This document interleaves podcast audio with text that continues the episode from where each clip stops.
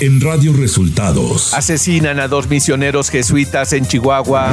Descarta el presidente López Obrador que haya subejercicio en el periodo 2022 del gasto del gobierno federal. La Secretaría de Salud espera que aún con el aumento de casos, esta ola de COVID sea mayormente leve. Esto y más en las noticias de hoy. Este es un resumen de noticias de Radio Resultados. Bienvenidos al resumen de noticias de Radio Resultados. Hoy es 21 de junio y ya estamos listos para informarle Valeria Torices y Luis Ángel Marín. Quédese con nosotros, aquí están las noticias. La mañanera. En la conferencia de prensa de este martes, el presidente Andrés Manuel López Obrador se refirió al asesinato de dos misioneros jesuitas ocurrido en Chihuahua.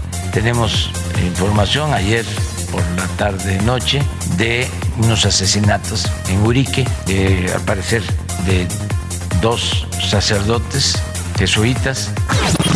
El presidente descartó que haya un subejercicio del gasto público del presupuesto 2022. Al contrario, estamos este, pendientes porque no hay subejercicio. Eh, vamos acorde con el programa y lo que queremos pues es que no haya déficit.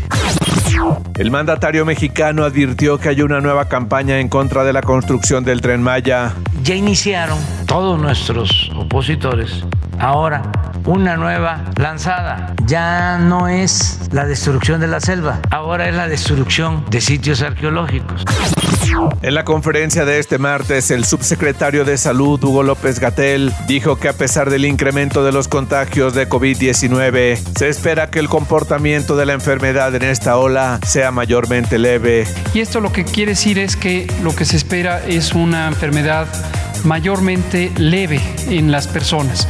Hay síntomas muy parecidos al catarro común, esto suelen darlo los coronavirus y ahora este virus SARS-CoV-2 también lo da con la variante Omicron.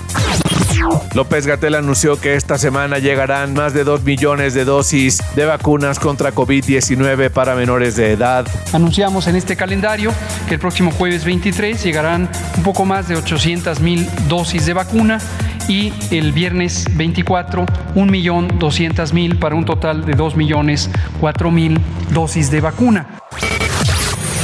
Radio Resultados Nacional. El senador Ricardo Monreal Ávila recomendó a los miembros de su partido Morena que se han destapado como contendientes a la presidencia en 2024, a los que llamó el Club de las Corcholatas a ser muy cuidadosos con la ley. Con respecto a no ser actos anticipados de campaña, dijo que él va a ser muy estricto en observar la ley. Yo recomendaría al Club de los Elegidos, por no llamarles el Club de las Corcholatas, tengan mucho cuidado con la ley. Yo voy a ser muy estricto en observar la ley afirmó el coordinador de Morena en el Senado. Mientras que el secretario de Gobernación, Adán Augusto López, dijo no compartir la actuación de Marcelo Brad y Claudia Sheinbaum respecto a su proyecto para contender por la presidencia de la República, como la conformación de equipos, pero dijo respetar sus actuaciones. De visita en Puebla para inaugurar un módulo del registro público vehicular, el funcionario evitó señalar si está o no interesado en la sucesión presidencial, pues indicó que este lunes se trata de un día laboral, pero indicó que quizá el domingo aborde el tema.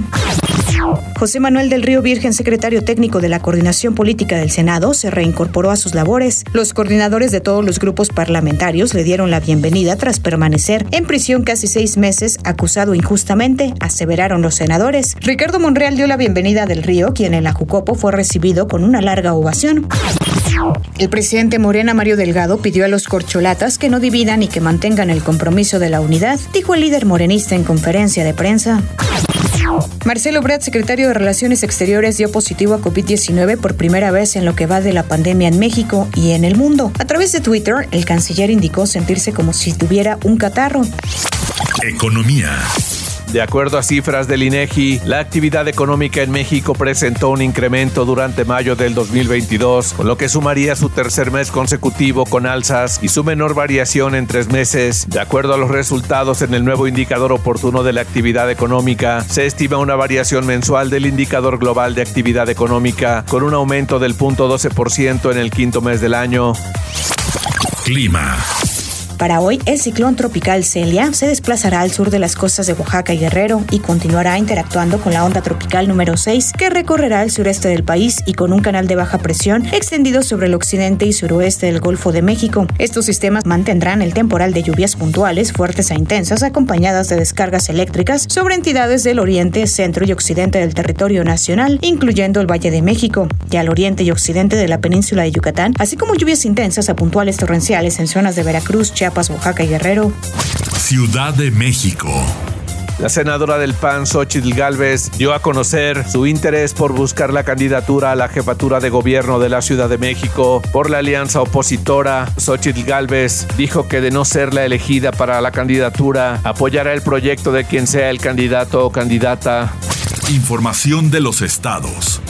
La comunidad de jesuitas en México denunció este martes el asesinato de dos misioneros, Javier Campo Morales y Joaquín César Mora, ocurrido en el templo de la comunidad de Cerocahui, municipio de Urique, en la sierra de Chihuahua. Esto ocurrió cuando un hombre que era perseguido entró al templo y los misioneros trataron de defenderlo y junto con el hombre fueron asesinados. Los cuerpos de los dos jesuitas y la persona atacada fueron sustraídos del lugar.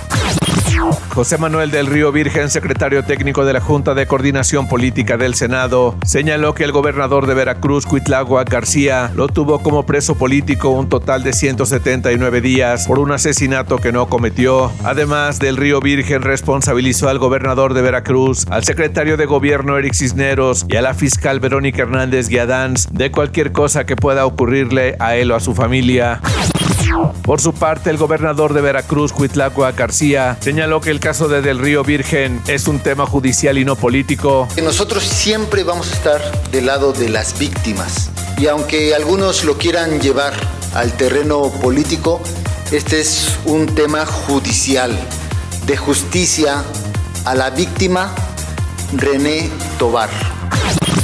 Diputados del PAN presentaron este lunes propuestas de modificación a la Constitución de Nuevo León para que el gobernador Samuel García pueda ser sujeto de la revocación de mandato. Los panistas aseguran que el objetivo es garantizar el derecho de los ciudadanos de Nuevo León para acceder al instrumento de revocación de mandato del gobernador electo por el actual periodo.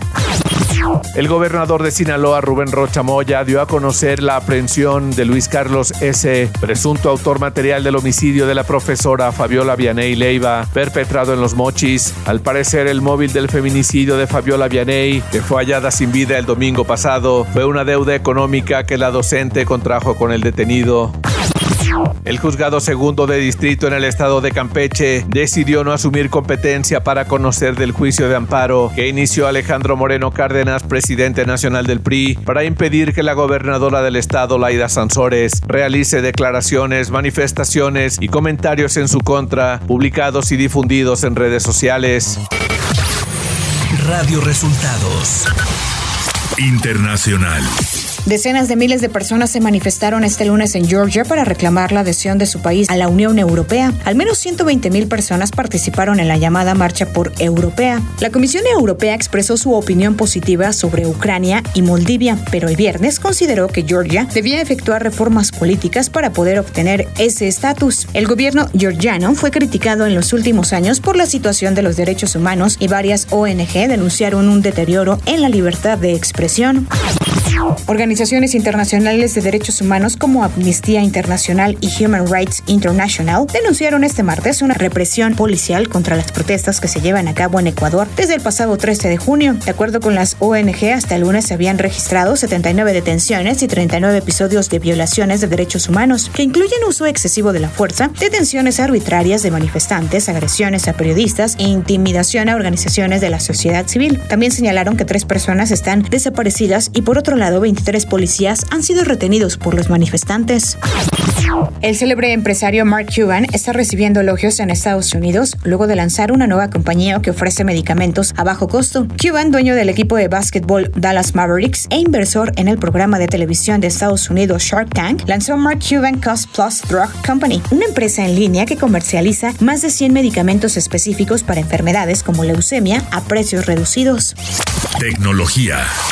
WhatsApp ha lanzado nuevas opciones de privacidad que permiten a sus usuarios elegir quién puede ver su foto de perfil, última conexión, estado y la información personal incluida en su descripción. WhatsApp ha abierto ahora estas opciones de privacidad a toda su base de usuarios y además añadió la capacidad de ocultar también los estados. Y después de que Telegram anunciara el lanzamiento de su versión premium, la modalidad de suscripción que permite a los usuarios tener acceso a nuevas funciones, mayor almacenamiento, más velocidad, así como otras características, esta función ya está disponible en México y tendrá una tarifa de 115 pesos al mes. Los usuarios suscritos podrán desbloquear límites duplicados, subida de archivos de hasta 4 GB, descargas más rápidas, stickers y reacciones exclusivas, así como una gestión mejorada de chat entre otras funciones. Espectáculos. Jennifer López brindó un concierto el pasado jueves 16 de junio en el recinto deportivo de California y su hija Em Muñiz la acompañó en el escenario para entonar un par de temas. Lo que más llamó la atención del público es que la famosa artista se refirió a la joven de 14 años como él o they them, pronombres en lenguaje inclusivo que se refiere a aquellas personas que no se identifican con lo masivamente definido como masculino y femenino. Deportes. Jonathan El Cabecita Rodríguez, que firmó un contrato por un periodo de tres años, es oficialmente el nuevo jugador del América, con lo que el equipo soluciona la búsqueda de un delantero. El presidente de la Federación Mexicana de Fútbol, John de Luisa, anunció que México solicitará a la FIFA ser sede de un Mundial Femenil Mayor, informó John de Luisa en conferencia de prensa previo al arranque del Campeonato W de CONCACAF que se disputará en Monterrey y definirá las selecciones femeniles que participarán en la Copa del Mundo de la categoría a jugarse en Australia y Nueva Zelanda. Y hasta aquí las noticias en el resumen de Radio Resultados. Hemos informado para ustedes Valeria Torices y Luis Ángel Marín.